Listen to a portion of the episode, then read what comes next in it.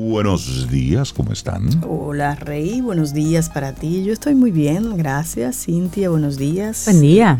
Laura Sofía y a nuestros amigos Camino al Sol oyentes también. Los buenos días para ellos en este martes. ¿Y ustedes? Cuéntenme. Muy bien. Cuénteme algo. Buenos días. ¿Qué ha pasado en el mundo? En lo Yo que yo dormía, bien. en lo que yo dormía. Mientras dormías, pasaron muchas cosas hoy. Me imagino. Sí, pasaron muchas cosas. Nos iremos enterando de por dónde van las cosas.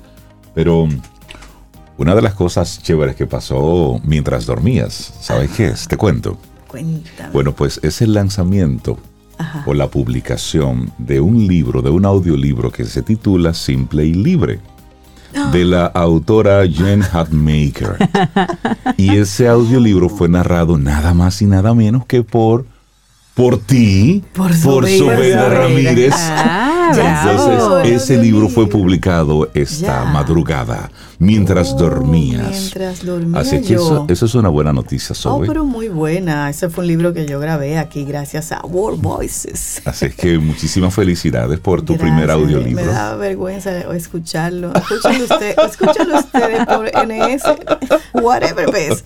Y entonces ustedes me dicen. Está Pues sí. disponible en Ya está disponible Ya en está Audible. disponible. Con mi nombre y todo. Y hay Así una es. pequeña prueba, En Audible. Pequeño audio de prueba que Ay, pueden escuchar un poquito ahí. Ay, Así es que, so- así es que búsquenla ahí en, en Audible, busquen a Sobeida Ramírez o búsquenlo como Simple y Libre. Y ese es el libro que una acaba de narrar Sobeida Una Ramírez. experiencia interesantísima ese primer audiolibro, que me, me encanta porque leer para otros, como diría una amiga conocida, es maravilloso. Como tener esa, esa oportunidad, es un privilegio Claro, realmente. claro que sí. Sí, porque es contarle Uno- una historia a otra a persona. alguien y tú ahí en, en la cabeza, en los oídos de una Ujú. gente que tal vez tú ni conoces Así es. y le estás ahí acompañando. Y es, es- interesante, me gustó mucho. Así es que en público también agradezco a World Voices, Qué en- bueno. aquí en la persona de Cintia y de Reinaldo, y a mi director, Ah, sí. Claro. Víctor Savi. Estuvo ahí acompañándote en todo momento. Productor y narrador también. Sí, sí, sí. Pero qué bueno, Sobe, de verdad que sí. Felicitarte Gracias. por eso. Espero que sea el primero de muchos. de mucho, claro. Porque yo pretendo, como tú supiste, Eh, por supuesto. acompañarlos a ustedes en un retiro, Claro. en un cuartito que se llama estudio. Y hacer y de eso. ahí entretenernos. Narrar audiolibros así. Y eso es, Exacto. eso es Forever parte de la, and ever. de la vida, hacer las cosas que te gustan, Sí, que, te, sí, me encanta. que te dan ese tipo de satisfacción. Y ahí entonces conectamos con el tema del día de hoy, regular la actitud de defensa. Sí. Y eso... Interesante. Sí, Sí, la- tenemos que regular cómo, cómo respondemos ante las diferentes situaciones, Sí. positivas y negativas. Tú sabes que antes yo era así como muy reactiva, Foforito. un poco foforito, sobre todo con las críticas. Ok. Ay, Dios mío. Y yo he ido aprendiendo, a espérate, Sobeida, Ujú. con humildad. Lo que te están diciendo es para tu mejora continua, así es que tómalo así. Y es verdad. Y hay que aprender a regular eso porque lo que te dicen que no es muy bueno, uno puede usarlo para hacer mejor lo que le toque hacer o ser mejor persona. Pero cuando uno está constantemente a la defensiva y no, tú no tienes razón y yo hice esto y buscándole justificación a todo, no hay oportunidad de crecimiento. No la hay. Todo lo contrario. Lo que te puedes causar con el otro es un conflicto Así sin es. necesidad.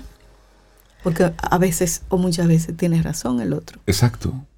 A veces Sí. no, y tú lo. tú Sí, a veces te quieren lo- fastidiar, Lo filtras, pero. Pero, hay otros momentos donde te lo que- dicen por Y como quiera, si te lo dicen, es la percepción que tiene el otro de ti. Entonces, Entonces es bueno detente, verlo. Sí, detente. sí, sí. Claro. Sí, sí. Y también la, la, la actitud de nos, a veces uno se defiende, pero a veces la defensa es simplemente yo, pero yo no me di cuenta, pero yo no sabía, pero yo no pensaba. Entonces, esa actitud también como de pasar por la vida sin, saber Sí, qué pasaste sí. e ir haciendo destrozos sin saber que los Sí, haces. Eso también es un llamado a, a estar un poquito más presentes en lo, en lo que hacemos. Y también, por otro lado, ¿Cuántas aristas tiene? lo que puede ocurrir cuando tú das una, una respuesta eh, desmedida. Ayer en Santiago un joven perdía la vida. En un accidente de tránsito, la discusión se fue a mayores, Uy. un disparo en la cabeza. Wow. Entonces, cada quien iba para algún lugar, pero se encontraron con ese incidente. Y ese es un hecho desafortunado que lleva, lleva la tragedia a dos familias. Wow. Entonces, es regular Eso es esa, esa actitud Sí. cuando estamos en la calle. Es mejor a veces callar y pasar por cobarde. Sí, sí, sí. Usted deja, y deja que pase. Porque el otro cree que es cobardía, pero Exacto. a veces callarse es la mejor opción. Pero regular, regularse. Wow, sí. Porque tú no sabes Qué pena. qué lleva el otro por la cabeza, con qué va en su mundo. Entonces, Sí, a veces tú te conviertes simplemente en un obstáculo en el camino de esa persona. Y lo que quieres simplemente es quitarte de en medio. O el tú no eres... donde eh, exacto. o ella Hace la descarga. su descarga. Claro, así es. Qué Entonces, pena, qué hoy pena. esa es la actitud camino al sol que te queremos compartir. Regular la actitud de defensa. Y hoy es el día, hoy es un día muy bonito, hoy es el día de los abuelos y las abuelas. Esto se celebra básicamente en los países de religión católica.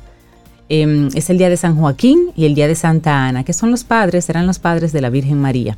Así que se les rinde homenaje en otras fechas también al día del abuelo y de la abuela, pero hoy es uno de esos días en que se celebra en países católicos. Qué bueno. ¿Ustedes tienen sus abuelos vivos? Yo no, ninguno. Yo, no. tengo una abuelita. Una abuelita Sí. viva todavía. Mamá bueno. María, que es la mamá de Don Rey. Sí. Oh, qué bueno. Así que Está en Mamá María, un abrazote, sí, en Salcedo. Ya. Sí, sí, sí. La sonrisa más linda que yo conozco. Sí. Sí, la tiene Mamá Ay, María. sí, muy tierna. Sí, sí, sí, sí. Bueno, yo tengo una hermana que es la más joven, ya es abuela. Abuela de tres. Wow. Así es que felicidades a Rita María Ramírez. Ay, qué lindo. abuelita. Oh. Pero una Nosotros- abuela. Pronto nosotros seremos tíos abuelos. Tíos, Tíos, abuelos, abuelos. pronto estamos a la espera. Ay, Ah, pero yo soy señor. tía. Pero ahí ¿Tú eres tía abuela? Yo soy tía abuela. Sí, ya tú eres Rita un- me hizo tía abuela. Tú eres una veterana ya. Ajá. También pero hoy es el día. Rita es una abuela. Una abuela. No cualquier abuela. Mira, hoy también es el Día Internacional de Conservación del Ecosistema de Manglares.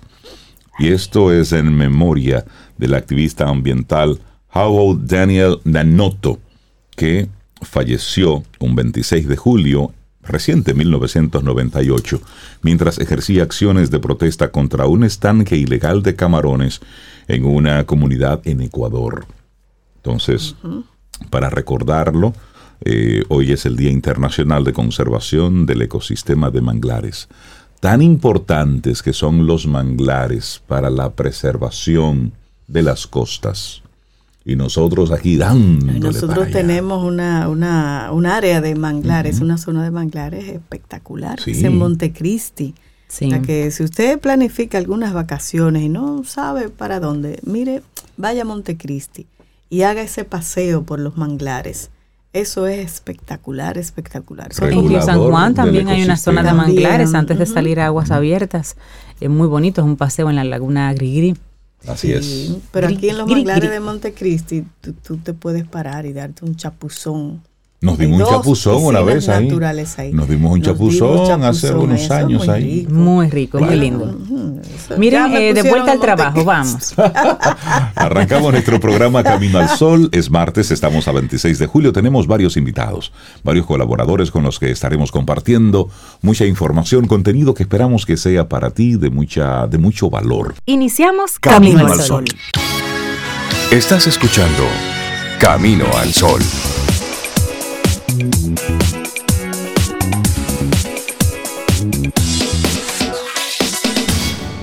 Laboratorio Patria Rivas presenta En Camino al Sol, la reflexión del día.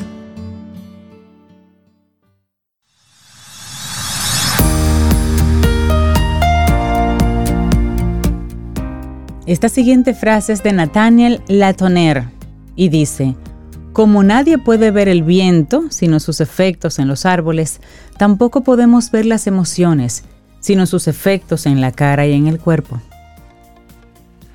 Seguimos avanzando en este Camino al Sol. Nuestra reflexión para esta mañana. Todo lo que podemos perder cuando nos ponemos a la defensiva. Ay, ay, ay. Estar a la defensiva no siempre es algo que hacemos a propósito, a pota, adrede. No. Un ejemplo típico es cuando alguien te dice, qué bien que has cocinado. Es el mejor informe que he visto en los días, en los últimos tiempos. te queda muy bien ese vestido, has hecho una excelente reunión y todo eso, etc. Ante este comentario, el receptor replica, ¿qué está queriendo decir Cintia? ¿Cómo así? Que usualmente no cocino, realizo informes, me he visto, armo reuniones bien. Sin dudas, la persona que hizo el cumplido se sentirá enojada y la escena puede terminar muy mal, ya sea en pelea o en un silencio de hielo. Entonces, estar a la defensiva implica una reacción diferente a la que se espera. Si ante una frase positiva o hasta una neutral atacamos como si fuera una amenaza o hacemos que salte una chispa, es porque algo no anda bien en nuestro interior. El problema está en nosotros. Y algunas de las razones por las que podemos estar a la defensiva son, y te vamos a comentar algunas. Número uno, creemos que la actitud del otro es amenazante, que ataca nuestra integridad personal. En este caso se erige sobre el miedo a que los demás nos puedan herir o lastimar. Esto puede deberse a que hemos vivido muchas decepciones en nuestra vida, o mismo porque esa persona no ha tenido buenas acciones u obras con nosotros en el pasado, y por eso lo tomamos así. Otra razón puede ser porque estamos pasando por una situación de mucha presión o estrés, ya sea en el trabajo o en la vida personal. Cualquier cosa hará que suenen las alarmas entonces. Es verdad que hay muchos recelosos por naturaleza y que acostumbran vivir en una atmósfera de desconfianza que hace que nunca se puedan relajar. En el fondo, hay un gran temor al fracaso y a la vez una baja tolerancia a las críticas, aunque las críticas sean, entre comillas, constructivas. Y también la postura defensiva es adoptada porque esa persona pretende con esta actitud armar una fortaleza de su espacio íntimo, algo que no está dispuesto a ceder a nadie ni a los más cercanos. Puede ser lo que ocurre entre hijos adolescentes con sus padres, aquellos que sufren una adicción o tienen una enfermedad, o bien las parejas que recién se casan o empiezan a vivir juntos. Pero también el resentimiento hacia la otra persona también nos hace estar a la defensiva. Puede pasar cuando no nos llevamos bien con nuestro jefe. Hemos tenido una separación con nuestra pareja. Tenemos un problema con nuestros padres por actitudes del pasado, etc. También existe la posibilidad de que se luche por controlar una situación, imponer nuestro punto de vista y dejar de comprender las relaciones interpersonales como un acuerdo constante en lugar de un campo de batalla donde uno gana y el otro pierde. Sin que haya término medio ni un chance apenas de llegar a una negociación o acuerdo. Así es. Y también otra razón es la actitud defensiva. Afirman los psicólogos, esta esconde a una persona completamente insegura de sí mismo, de sus habilidades y capacidades enviando la señal de que es cerrado de mente, respondiendo de manera exagerada o muy emocional a las situaciones, es imposible que pueda construir relaciones sanas, ya sean en lo privado como en lo profesional. Pero, ¿cómo saber cuando estamos a la defensiva? Primero, si lo negamos rotundamente cuando alguien nos lo hace notar. No, yo no me estoy defendiendo. También si empezamos a hablar rápidamente para que el otro no tenga tiempo de explicar sus razones o puntos de vista. Y también si no nos tomamos el trabajo de escuchar a los demás en relación a lo que piensa y cuáles son sus argumentos. Otras, em, digamos, otras luces para saber cuando estamos a la defensiva, por ejemplo, si procesamos todo lo que nos dicen como si fuera en nuestra contra, para molestarnos, para hacernos sentir mal o para hacernos sentir inferiores. Si percibimos que el otro es un enemigo al que hay que ganarle constantemente. Si utilizamos justificaciones que no son ciertas, pero que sirven para eliminar nuestra cuota de responsabilidad en el tema. Si usamos la palabra pero, pero, pero, más veces de lo necesario, y ahí Rey tiene un tema con el pero en Game of Thrones. Sobre todo al comenzar una frase, sí, yo sabía, pero... Es que... ¿Y cuál es su pero? Ay, el señor Stark dijo algo muy sabio. Todo lo que tú digas antes de un pero no sirve, no Ah, vale claro. nada. Y después. Porque el pero lo invalidó. El también- pero lo invalida. también después. Y sabes que el dominicano utiliza en exceso, de forma desproporcionada. Pero mira, hasta para comenzar. pero mira, Es cierto. Si nos quitaran el pero, Y el cosa. mucho, Y el cosa. mucho no quedaríamos cojos. Yo creo que. Pero también, oye, viste, pero también... instalado ahí en ese cerebrito dominicano. Tienen, tenemos que hacer, Hay que pero tenemos que hacer algo con el perro.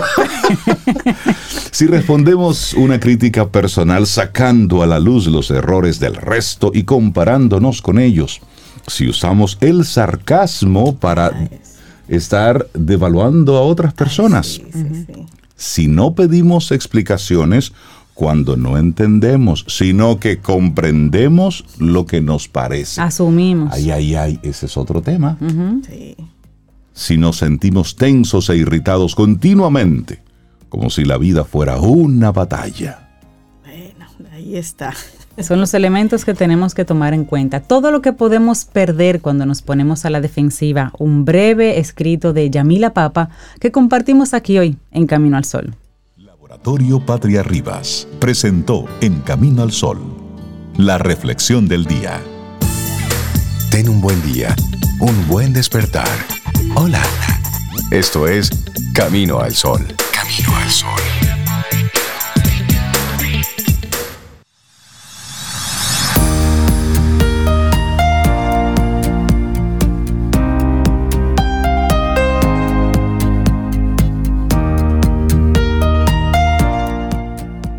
Dicen que la inteligencia emocional aumenta la capacidad de la mente para tomar decisiones positivas y brillantes.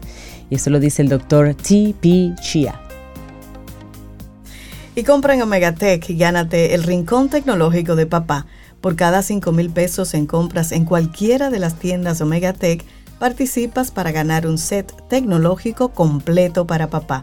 Una PC full, monitor, bocinas, impresora, silla, accesorios y muchos premios más para un solo ganador. El Rincón Tecnológico de Papá está en Omega Tech. Promoción válida del 4 al 30 de julio de 2022. Más información en nuestras redes sociales. Omega Tech RD. Omega Tech. En tecnología somos más. Y seguimos avanzando en este camino al sol. Muchísimas gracias por conectar con nosotros a través de estación 97.7 FM y caminoalsol.do, que esa es nuestra página web. Te invitamos a que, a que nos visites, entres a la página, ahí te encontrarás con los pasados programas, las diferentes conversaciones que tenemos con nuestros colaboradores, con nuestros invitados. Caminoalsol.do. Ese es el espacio de Camino al Sol. Ahí estamos siempre para ti, con artículos, contenidos que esperamos puedas socializar con otras personas. Y bueno, tenemos nuestra primera colaboradora del día de hoy. Claro que sí, amiga maravillosa, persona, persona muy especial de verdad. Yo siempre me, pienso en ella como en Tinkerbell, no sé, por será como su forma de ver la vida, su alegría siempre siempre a flor de piel. Y también me gusta tanto el nombre de su fundación, que como que por ahí es que llevo a Tinkerbell. Presidenta de la Fundación Crisálida, educadora, escritora, profesora y sobre todo colaboradora y amiga aquí en Camino al Sol. Hablamos de Delta Eusebio. Querida Delta, buen día, ¿cómo estás? Buen día chicos y chicas. Me encantó la propuesta de abandonar el pero. Vamos, porque podemos quedarnos con la cosa. Pero, pero, vamos, a, vamos a quitar el pero. Vamos a hacer la semana del sin embargo, declarar semana oficial del sin embargo. Ya, listo. Me gusta Listo. Entonces, vamos para adelante. Me gusta. Vamos a ver cómo lo logramos, señores. Pónganse en eso. Delta, buenos días. ¿Cuál es tu propuesta del libro para hoy? La propuesta de hoy me encanta. Bueno, yo creo que siempre, yo vivo encantada prácticamente. es un libro hermoso. Se llama A veces mamá tiene truenos en la cabeza. Mm, de Bea Toboada. Es una española y además tiene unos diseños guay, bellos de Dani Padrón. Este libro fue finalista del premio Algar de Cuentos Infantiles. Y es importante abordar el tema de la educación emocional del cual tú hablabas, Cintia, hablaste ahora mismo. Este libro nos invita, a través de metáforas y hermosos diseños, a hablar de las emociones básicas, permitiendo crear un, un clima de diálogo en el hogar, participación de todos y todas nos entrega un modelo que a mí me gusta y llamo a aprender a convivir, porque convivir no es fácil. A pesar del amor, no es fácil.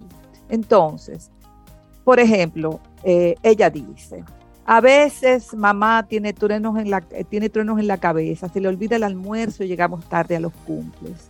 Cenamos croquetas dos días seguidos. Cuando mamá tiene nubes en la cabeza, sopla como un globo y se deshincha cuando se siente en el sillón.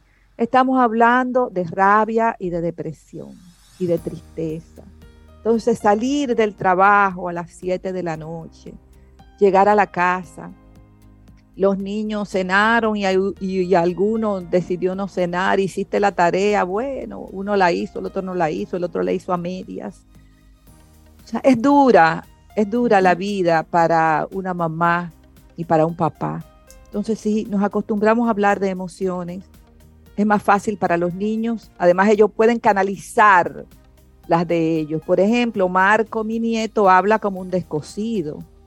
Y yo tengo trabajo, y Marco y el perro que Sobeida me entregó. tu hijo, tu hijo, Ricky. Óigame, ahí Marco. hay días que yo no puedo más y yo le digo a Marco y lo miro con los ojos como dos monedas de 50 que ya no hay.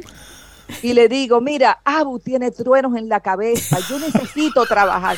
Y él se queda mirándome y le dice al perro, Ricky, Abu tiene truenos en la cabeza, vámonos. Me gusta esa forma de expresarlo, truenos en la cabeza. Claro, claro. Entonces, o sea, nos da una forma de lenguaje, porque todo puede decirse si buscamos las palabras precisas para cada edad. Claro. O sea, es mejor decir nubes que depresión.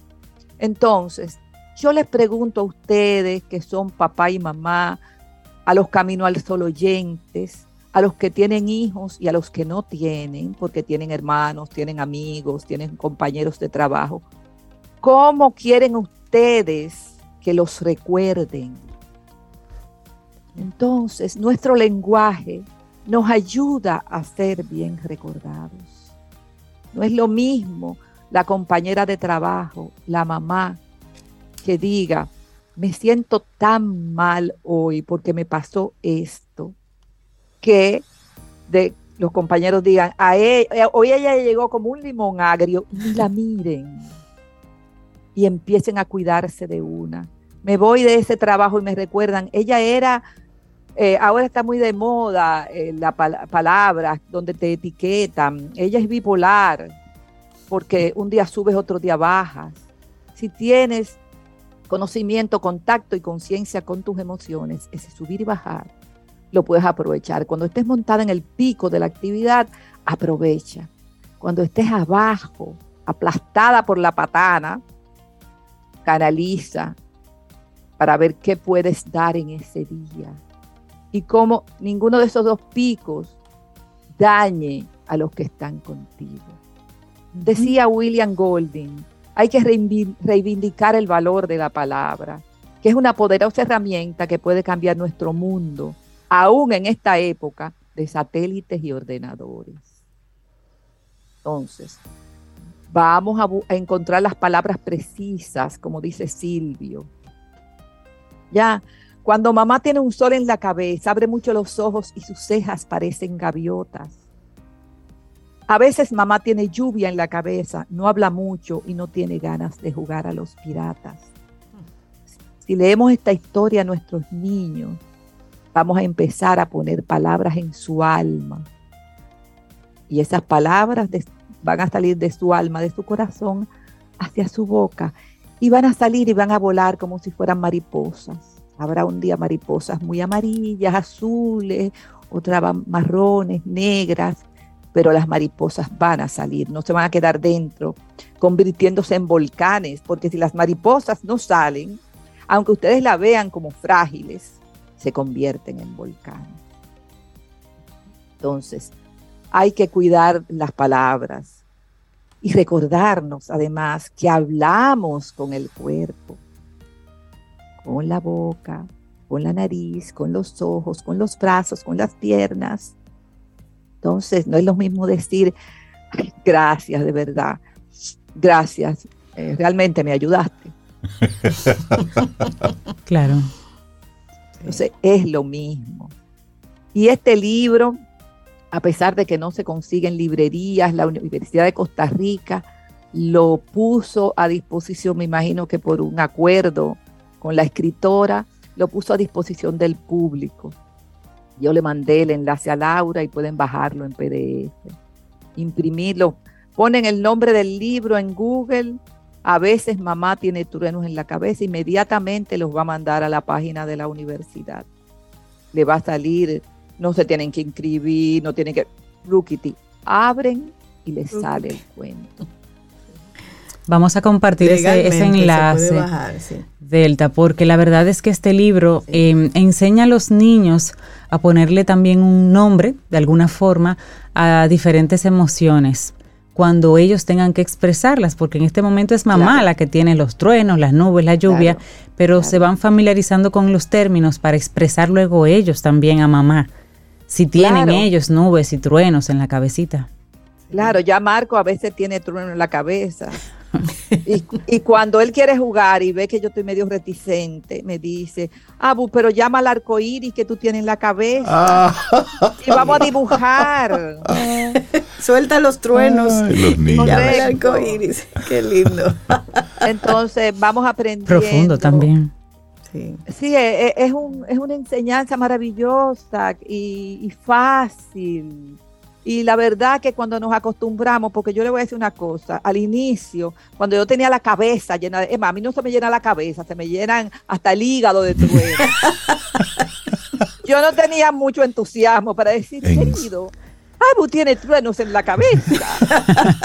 ya, pero me fui acostumbrando. En serio, Delta, es que yo no te imagino. con truenos. No te imagino con truenos en la cabeza. Mira, a mí me dan huracanes. El huracán David es poca cosa. Categoría 5. Déjala así tranquilita, déjala así con arcoíris y truenos. Pero ya me acostumbré. Además sé que me sirve porque él se desconecta y me da un poquito de espacio. Sí, es, es sano. Mamá tiene truenos en la cabeza. Interesante esto que nos compartiste hoy, Delta. Gracias por ello. usar esta herramienta como, como un regalo que nos va a aliviar la presión de los días y que nos va a, sobrellevar, sobre, o sea, ayudar a no crear un aislamiento con las palabras, todo lo contrario, ponerlas a nuestro servicio, para construir puentes de empatía, de amor, de afecto, de cordialidad, porque esa es la idea del libro y de la vida. Así es. Muchísimas gracias, Delta, por regalarnos hoy Mamá tiene truenos en la cabeza. Delta, escritora, profesora, educadora, presidenta de la Fundación Crisálida, la gente que quiera conectar contigo, Delta. deltaeusebio.gmail.com y en las redes arroba deltaeusebiopol. Buenísimo. Buenísimo, Delta. Gracias, por este libro. Delta, un gran abrazo. Ah, y una cosa, los invito eh, a declarar agosto el mes de la paz, que lo vamos a declarar así. Agosto, mes de la paz. Mes de, la, mes paz. de la paz. vamos a hacer ejercicios de paz. Y sin ah, pero. Pues. Sin pero, con, sin embargo. un maravilloso día. Gracias para, ti. Igual. Siente y disfruta de la vida. La vida. Camino al sol. Camino al Sol.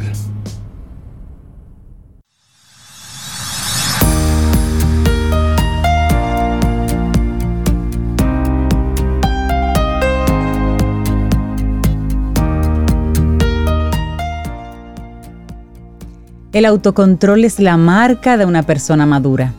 Se nota en el control del lenguaje, del tratamiento físico de los demás y de los apetitos del cuerpo. Esta es una frase muy interesante de Joseph Wirthlin, por si quieren buscarla. Seguimos avanzando en este camino al sol. Muchísimas gracias por la conexión, por la sintonía. Y estamos contentísimos de recibir de nuevo en nuestro programa a Sharon Aiko Magno, diplomática de carrera. Ella es conferencista, consultora de negocios, es coach y bueno, colaboradora de Camino al Sol. Sharon, buenos días y bienvenida a Camino al Sol. ¿Cómo estás? Muy bien, ¿ustedes cómo están? Muy bien. con ustedes. Yo extrañándote, tú no puedes como hacer esas cosas de irte así. Yo también los extraño mucho. ¿por Está prohibido. Esas vacaciones están muy largas. No se puede, ¿no? Tuve unas buenas vacaciones que también eran en parte de trabajo, pero muy positivas porque nos permiten, yo pienso que expandir horizontes, ver cosas nuevas, llenarnos de energía y volver con más ganas que nunca. Bueno, pues bienvenida y qué bueno conectar contigo. Hoy hablaremos sobre mejorar, maximizar nuestros procesos de aprendizaje. Sí, fascinante tema, Rey. Yo pienso que una de las cosas más atractivas para todos es la evolución, ¿no? El cambio constante, cómo el aprendizaje nos transforma, nos hace ser mejores personas, mejores profesionales. Y sin duda que entender cómo funcionan estos procesos de aprendizaje y cómo los podemos hacer más efectivos. ¿Qué significa aprender y qué impacto tienen en nosotros?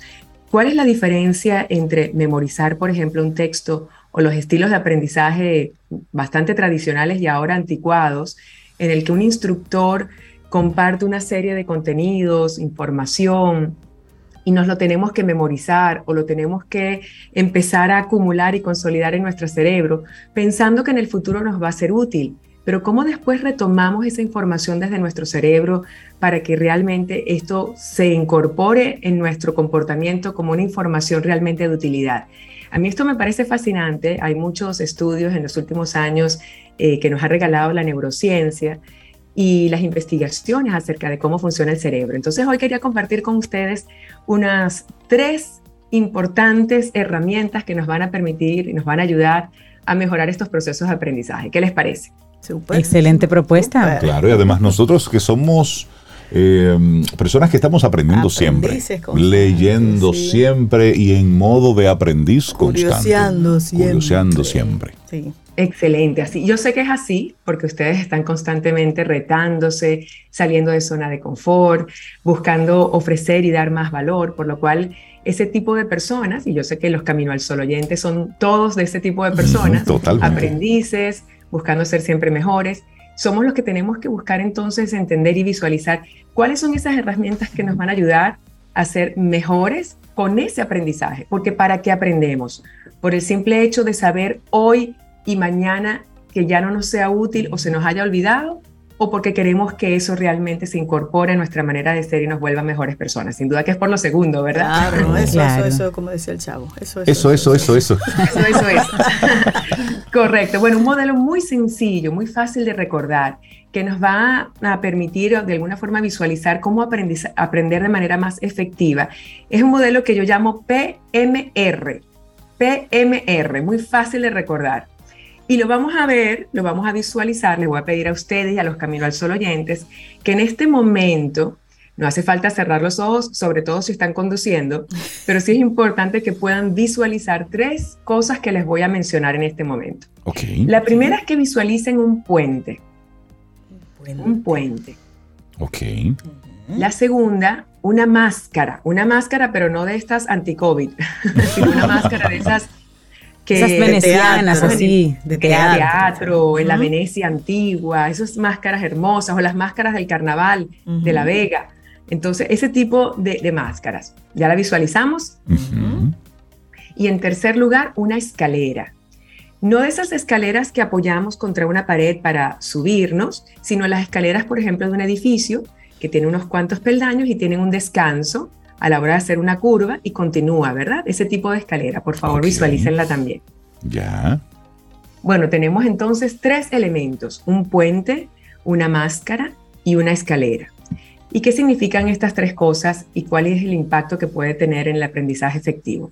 La primera es el, el elemento del puente y con esto vamos a recordar y a reflejar lo importante que es movernos, desplazarnos de donde estoy a otro lugar. Un puente conecta, pero un puente también nos dirige la atención hacia un destino. Entonces, por ejemplo, yo puedo visualizar el maravilloso y bello puente Golden Gate en San Francisco y vemos cómo une dos, dos costas. Ustedes pueden haber visualizado muchos tipos de puente. Imagínense en este momento empezando a caminar ese puente.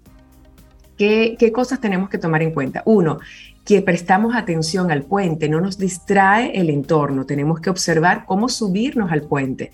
Entonces, un elemento clave allí es atención, saber dónde estoy, a dónde quiero llegar y por supuesto lo que implica el puente, que es asociación. Cómo nosotros con nuestra, nuestros recuerdos, nuestro conocimiento previo, empezamos a asociar el nuevo conocimiento, la nueva idea, la nueva propuesta con algo que ya conocemos. Un elemento importante que nos ha señalado la neurociencia es que para nosotros recordar tenemos que asociar el nuevo concepto con algo que ya conocemos. Podemos establecer una analogía, podemos establecer una asociación, incluso las metáforas nos ayudan siempre y cuando conectemos con un recuerdo o una idea que ya forma parte de nosotros. ¿Cómo lo hacemos? A través del puente.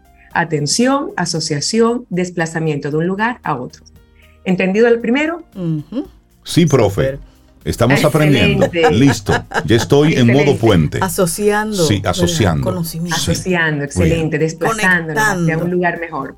El segundo es la máscara, una máscara hermosa de esas del teatro antiguo, del teatro griego, de, Venecia, esas máscaras súper adornadas. Bueno, con las máscaras que queremos reflejar emociones. Nosotros vamos a poder guardar ese conocimiento nuevo y poder hacer uso de él en el futuro, es decir, que se mantenga en la memoria de largo plazo, en la medida que esté asociado a una emoción. Por ejemplo, si yo le pregunto a mi querida Cintia qué hizo el 3 de agosto del 2004 en la mañana, ¿cuál fue tu desayuno? ¿Tú te acuerdas? Claro, yo abrí los ojos, me cepillé, me bañé, desayuné.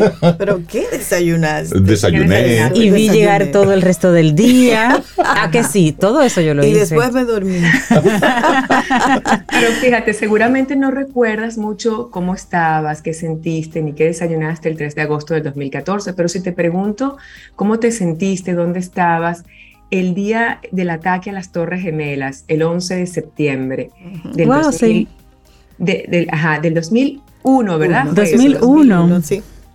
¿Tú te acuerdas de ese día? ¿Dónde estabas? Yo me acuerdo de ese día. Yo estaba en mi escritorio, en mi oficina. Em, en esa época trabajaba en la Zona Franca Las Américas, en una empresa de manufactura electrónica.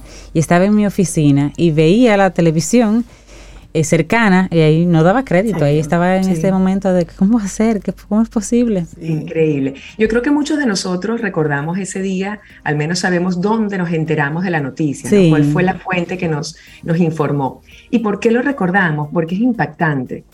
También cuando pasan cosas importantes en nuestras vidas, la muerte de un familiar, la celebración de algo muy positivo, una graduación, un cumpleaños especial, son momentos que nos quedan grabados y es posible que lo asociemos al día, a la hora, al lugar.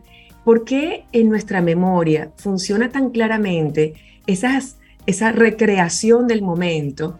Eh, y lo podemos rescatar 10 años, 20 años, 30 años después, todavía podemos recordarlo. ¿Por qué pasa eso en algunos casos y en otros no?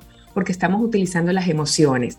Por eso quiero utilizar ese elemento de la máscara, porque la máscara implica emociones de cualquier naturaleza. Puede ser pánico, terror, alegría, euforia, depresión, pero cualquier emoción intensa asociada al aprendizaje es una emoción que nos va a ayudar, nos va a permitir a conectar mejor con ese conocimiento. Por eso, cuando aprendemos, tiene que haber humor, tiene que haber asociación, tiene que haber confianza y en la medida que te den sorpresas en ese proceso de aprendizaje, ese que te saque de tu zona de confort, también es posible que ese conocimiento se recuerde más que si estamos en modo monótono, repitiendo cosas y aspirando que nuestros alumnos o nosotros mismos eh, podamos utilizar ese conocimiento para la mejora continua. Así que las emociones también desempeñan ese papel bien importante. Y el tercero, la escalera. La escalera que nos muestra, nos, muestra repetición, ¿verdad? Vamos subiendo peldaños, vamos repitiendo hasta que llegamos a un punto en el que hay un descanso y después continuamos subiendo otro nivel. Me encanta esta imagen de la escalera porque el conocimiento requiere y el aprendizaje requiere repetición. Hay una frase muy famosa de Aristóteles que nos dice, somos lo que hacemos repetidamente. La excelencia no es un acto, sino un hábito, es decir, repetición.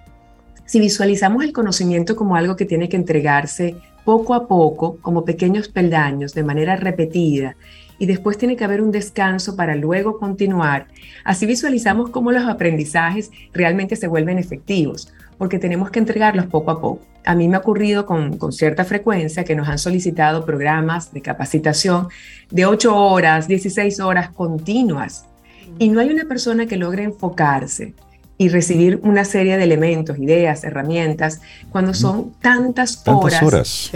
No hay descanso ni hay espacio para que tú puedas conectar este elemento con otra cosa. Entonces, la escalera me encanta porque son pequeños peldaños y tiene que haber descansos. Entonces, ¿cómo nosotros podemos aprovechar los procesos de aprendizaje? Por ejemplo, en la lectura o cuando participamos de un curso, necesitamos hacerlo con el modelo de microlearning, es decir, microcápsulas pequeñitas. Tomar una idea, tomar nota, asociarla, utilizar las emociones para conectarlo y dejar espaciar, dejar, un- dejar un espacio entre ese día y el próximo en el cual yo vuelvo a rescatar ese conocimiento, retomo la idea y hago nuevamente una pausa. Cuando nosotros utilizamos conceptos o ideas de manera repetida, pero espaciada, se va guardando en nuestra memoria de largo plazo. Y es allí donde ocurre el verdadero proceso de aprendizaje, porque estamos asociándolo, asimilándolo e incorporándolo en nosotros como personas, no como un concepto que después de una semana se olvida. Entonces, es nuestro modelo para hacer que los procesos de aprendizaje sean efectivos, puentes, máscaras y escaleras, y yo diría que uno de los más importantes es, por supuesto, el tema de la, de la escalera, porque lo descuidamos con frecuencia. Nos leemos un libro quizás en un día seguido, o participamos en un curso y lo queremos comer de forma completa, el mismo día. Y no necesariamente eso va a contribuir con que ese aprendizaje se fije en nosotros y nos ayude a transformar nuestra manera de ser, nuestra forma de ver el mundo. Por eso es importante dejar los espacios y crear repetición de, esos, de esas ideas o de esas herramientas que estemos aprendiendo. Buenísimo lo que nos compartiste, Sharon, en el, en el día de hoy. Sabes que estamos en una época donde hay una oferta de contenidos importante. Nunca en la historia de la humanidad habíamos tenido tanto acceso a, a contenido, a formación. Eh, cualquier persona está enseñando lo que sabe. Entonces se convierte también en un poco de, de ansiedad. Cuando te comienzas a interesar por un tema, que comienzas a hablar de un hilito Ay, a sobre un me tema pasa a mí. y te, y te abruma la cantidad de información. Y por eso tener un método que te acompañe en ese proceso, y más para los que de una forma u otra eh, somos autodidactas, que comenzamos a aprender haciendo y por repetición, el tener un método es importante. Porque nos, que- nos puede llevar, nos puede llevar, y me disculpas ahí, quizás un poco a la superficialidad.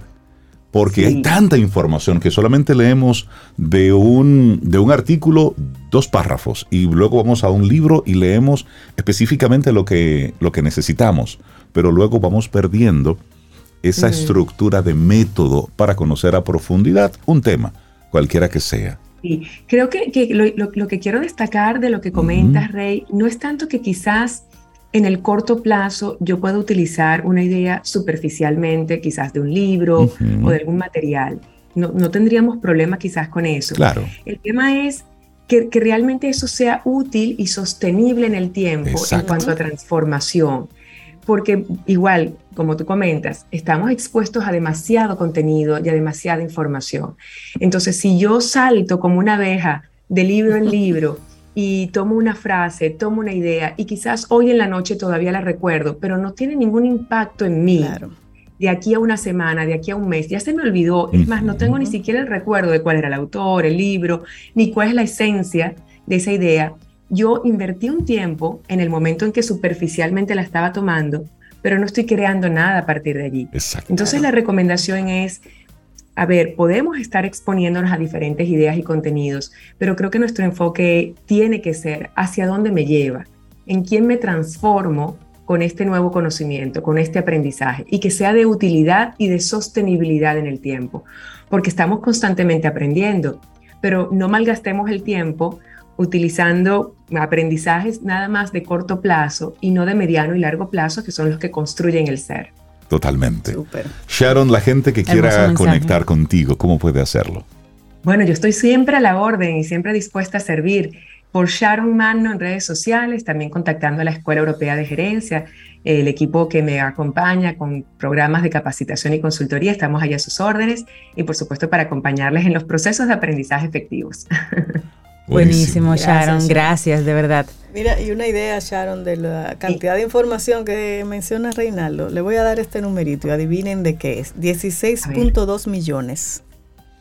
16.2 millones. Mensajes de textos enviados en un minuto. ¡Wow! 16.2 millones de mensajes de texto enviados en un minuto. Esas son algunas cifras de qué pasa en Internet en un minuto. En un minuto. no, has mencionado la cantidad de videos que se suben. 450 mil horas de video en Netflix uno ve cada minuto. Wow. No, y cuántas personas Sobeida conectadas quizás a ah, las historias de Instagram ah, o quizás revisando información que, que como comentamos es superficial y nos drena, nos elimina parte de nuestro tiempo y quizás no tiene ningún tipo de impacto o efectividad en ese proceso de crecimiento y transformación personal. Así que bueno, solamente entretenimiento, pero relativamente... Bueno, ahí te va la de TikTok. 167 ah, millones de TikTok se ven cada minuto. Un mundo distraído. Sharon, que tengas excelente día. Muchísimas gracias. Muy feliz día, muy feliz día. para ti. Un abrazo. Un abrazo. Todos los procesos de aprendizaje. Feliz gracias, Sharon. Tomémonos un café. Disfrutemos nuestra mañana con Rey, Cintia, Soveida, en camino al sol.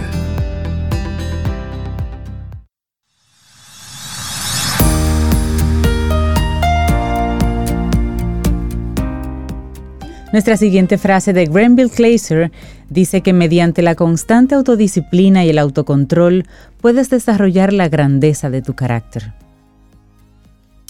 Compra en Omegatech y gánate el rincón tecnológico de papá. Por cada 5 mil pesos en compras en cualquiera de las tiendas Omegatech, participas para ganar un set tecnológico completo para papá. Una PC full, monitor, bocinas, impresora, silla, accesorios y muchos premios más para un solo ganador. El Rincón Tecnológico de Papá está en Omega Tech. Promoción válida del 4 al 30 de julio de 2022. Más información en nuestras redes sociales arroba Omega Tech RD. Omega Tech, en tecnología somos más. Y seguimos avanzando en este camino al sol. Es martes, estamos a 26 de julio y estamos muy contentos. Primero porque tú estás ahí, escuchando Camino al Sol, estás conectado con nosotros. No importa si tienes mucho tiempo escuchándonos o si apenas hoy es la primera vez que estás conectado con Camino al Sol. Qué bueno que estás ahí. Y por otro lado esperamos que los contenidos que estés consumiendo a través de Camino al Sol te sean de provecho, te sirvan de algo. Ese es el objetivo. Que sí, que el mundo está complicado, claro, lo ha estado, lo está y lo estará. Pero queremos invitarte a que pongas tus propios titulares, a que vayas gestionando tu vida y tus, y tus cosas, porque de eso se trata, vivir con responsabilidad. Y una persona que nos invita siempre a vivir con responsabilidad y asumir los dineros como debe ser. seriedad. Como ese vehículo que hace posible las cosas. El bienestar. El bienestar. Ramón Liranzo, asesor de finanzas personales e inversión para crear plenitud financiera. Buenos días, Ramón, ¿cómo estás? Buenos días, buenos días. ¿Cómo están ustedes? Muy bien de este lado. Muy bien, buenos días, Ramón. Muy bien. Qué bueno tenerte por acá. Y el tema que nos traes hoy, óyeme, esperado, pongan a grabar, señores. Vamos a hablar de ahorro como la clave para la libertad financiera. Somos todos oídos, querido Ramón. Pero viste cómo, cómo le rodó la cédula, Cintia.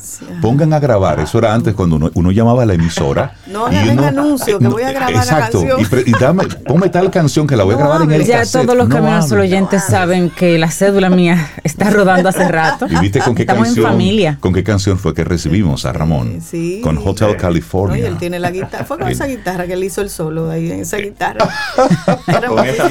el Ramón rockero. Ramón, hablemos del ahorro. con esos dos deditos esperando con los dos botones de, play y record ahí. Y llamaba, no hable, no hable, no hable, que voy a grabar. Y esperando que el locutor, por favor, hiciera silencio, por favor. Y en el medio de la canción el locutor decía radio tal. Así mismo era. Qué malo era uno. Pues bueno, sí, el tema que tenemos hoy es el, ahorro. La frase que acaba de decir Cintia me, encantó. Hablaba de la constancia y la disciplina. sí. Y eso va completamente alineado con el asunto del ahorro. O sea que me parece fabuloso que tuviera esa coincidencia ahí con esa frase. Nunca coincidencia, Ramón, todo está fríamente calculado. Ah, excelente. tibiamente calculado, frío como muy frío. Tibiamente calculado. eso se llama calidad en producción, caramba. excelente. Este, sí, y yo quería comenzar comentando que va a sonar quizá un poquito extraño, va a parecer un poquito extraño, que eh, viniendo de mí, la cuenta Yo Puedo Invertir, donde hablo siempre de la importancia de la inversión, pues yo esté eh, iniciando y hablando del, del, ahorro, de la importancia del ahorro, incluso hablando de la, de la importancia del ahorro por encima de la, de la inversión. Y el, la idea es esa de que muchas veces se nos escapa la importancia de, del, del ahorro y su impacto. Porque ¿qué pasa muchas veces cuando queremos crear riqueza? Eh, que hay un problema de que siempre entendemos que solamente la inversión nos va a llevar ahí.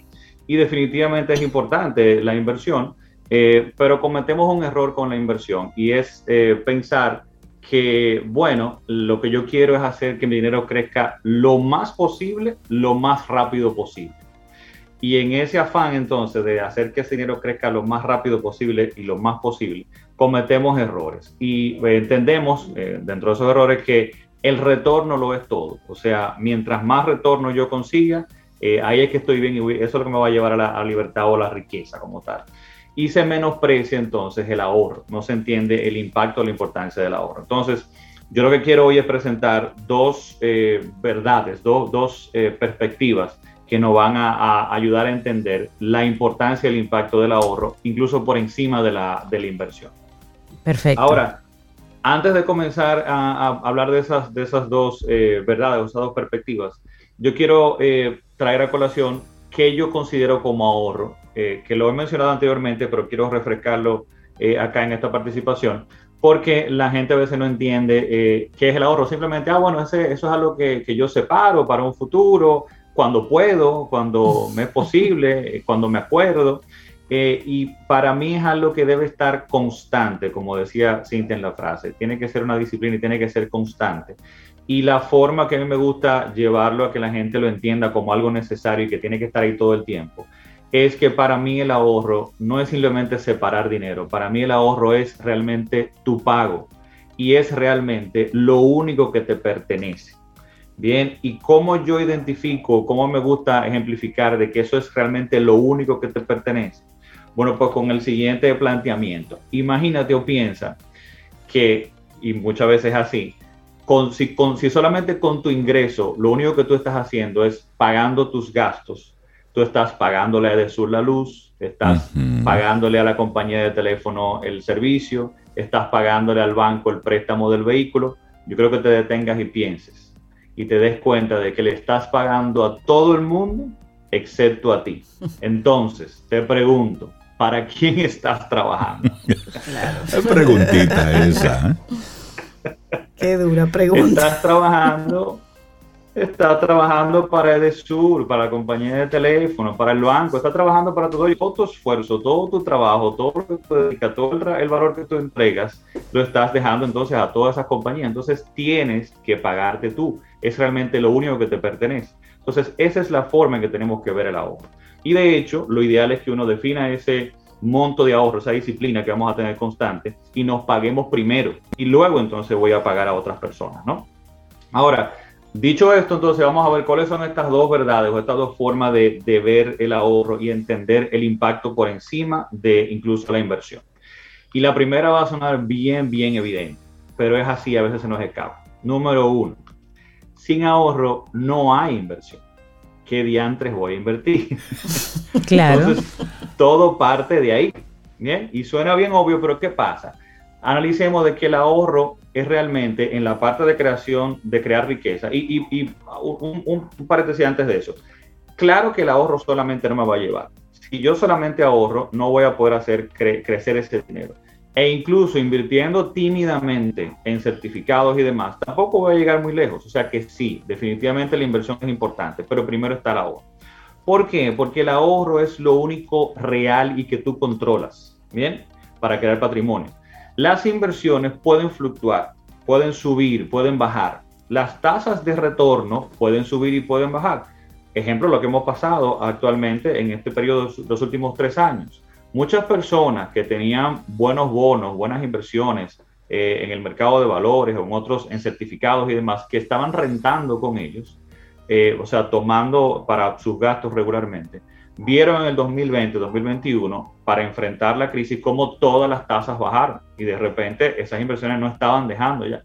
Ahora comenzaron a subir nuevamente. Entonces esos son ciclos que tienen estas inversiones y yo no lo controlo. Lo único que yo sí controlo es cuánto yo estoy ahorrando es lo más importante.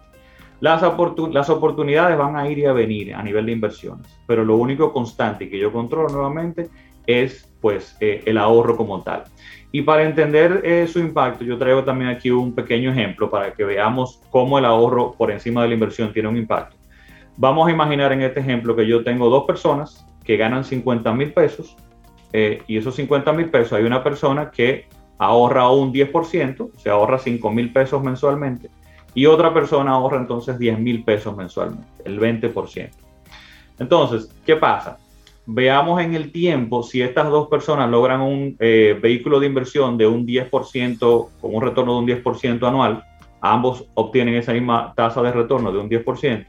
¿Qué pasa en el tiempo? Bueno, pues que en 20 años, la persona que ahorra solamente 5 mil pesos, que está ahorrando un 10%, en 20 años va a lograr acumular 3.8 millones de pesos.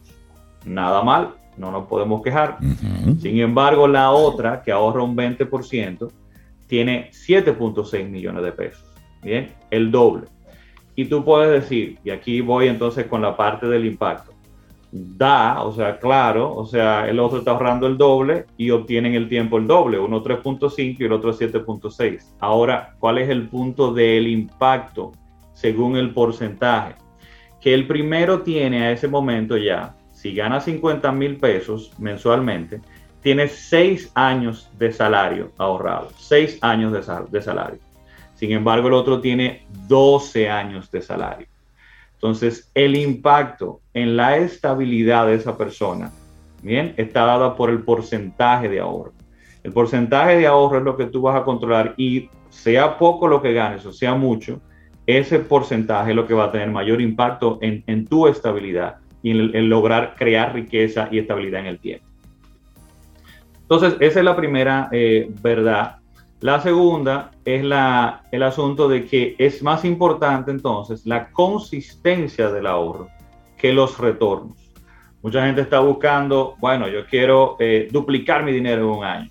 yo, bueno, perfecto, ojalá lo logres, pero si lo logras, ¿qué tan estable va a lograr tú seguir duplicando ese dinero en el tiempo? Yo no hago nada duplicando mi dinero hoy, y luego no poder en cinco años obtener ningún tipo de retorno. O el año próximo entonces perder dinero. Entonces, muchas veces es más importante retornos sanos, ¿bien? En el tiempo, pero la consistencia del ahorro va a tener más impacto. En esa misma línea, Ramón, recordar que estamos hablando con Ramón Liranzo, asesor de finanzas personales, y hoy estamos hablando sobre el ahorro, que es la clave para la libertad financiera. Muchos inversionistas, mucha gente vinculada con estos temas habla de un apetito. ¿Cómo nosotros entonces, tomando en cuenta eso que tú acabas de decir, de querer duplicar el dinero en un año, es decir, tener una, una gran ambición, un apetito desmedido, ¿cómo regular ese apetito para que no nos cause una indigestión? Buenísima analogía, me gustó esa. Así mismo, eh, veamos como el apetito, como esa intención o esa emoción que nos da entonces el retorno y esa intención de duplicar dinero, y el riesgo como esa indigestión.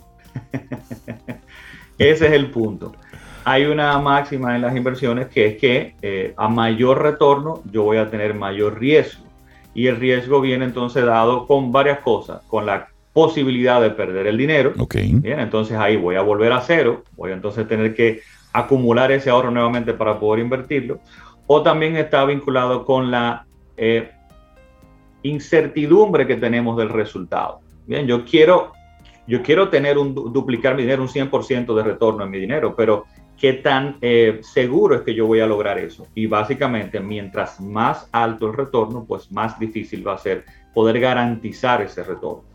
Entonces, ahí es donde tenemos que cuidarnos porque es lo que realmente, eh, pues mucha gente comete el, error de querer ese, duplicar ese dinero, meterse en inversiones y en oportunidades y no se da cuenta de la otra parte, de la indigestión o del riesgo. Entonces, modular eso. Usted puede tener una parte del dinero para esas oportunidades, entre comillas, pero la forma de crear riqueza es más importante eh, lograr eliminar la incertidumbre y maximizar la probabilidad de éxito, es lo que tenemos que hacer maximizar la probabilidad de éxito. Yo no hago nada, como digo nuevamente, apostando a que voy a duplicar mi dinero si mañana puedo perderlo como un todo. Ahora, por el otro lado, en esto que yo comentaba de la consistencia, y volviendo a esa frase que decía eh, Cintia, de la importancia de la consistencia, traigo otro ejemplo por acá. Y eh, aquí al final le voy a compartir, eh, o se lo voy a dejar, pues para que lo compartan ustedes por sus redes, eh, o pueden ir a Yo Puedo Invertir eh, en Instagram y en el bio va a estar este descargable que le va a permitir usted colocar en ese Excel, esa hoja de cálculo, pues sus números para ver cómo le diría en ese, en ese viaje a usted específicamente. Pero veamos el siguiente ejemplo para entender la importancia de la consistencia. Imaginemos de nuevo estas dos personas que ganan 50 mil pesos mensuales. Bien, hay una de estas personas que, esos son 600 mil pesos al año, ¿no? Ese es el ingreso que tienen en el año, 600 mil pesos. Sí. Una de esas personas tiene el día de hoy 600 mil pesos. Definitivamente, buen capital para invertir, correctamente. La otra persona dice, wow, y si yo tuviera 600 mil pesos todo un año y pudiera comenzar a invertir, pero no los tiene y decide ponerse, meterse en un plancito de ahorro e inversión con esa consistencia y ahorrar ese 20%, ahorrar 10 mil pesos mensualmente y dice esa persona, wow, esos son 120 mil pesos. ¿Cuándo llegaré yo a los 600 mil pesos de esta otra persona? Sin embargo, esto es como la carrera de la liebre y la tortuga. ¿Bien? Exactamente como la carrera. Salud. Gracias, gracias, perdón. Como la carrera de la liebre y la tortuga. Si estas dos personas, de nuevo, consiguen un producto de inversión que le retorne un 10% anualmente, esta persona que tiene los 600 mil lo coloca tú dices, bueno, ya va adelante, ya, ya cogió adelante, ¿bien? Sin embargo, en seis años, cinco o seis años, ya la otra persona la alcanzó y ambos tienen alrededor de un millón de pesos, ambos. Pero ¿qué pasa? Esto se va separando y en 20 años la persona que tenía los 600 mil pesos invertidos tiene 4 millones de pesos. Pero la otra persona, poquito a poco, ya tiene 7.5 millones.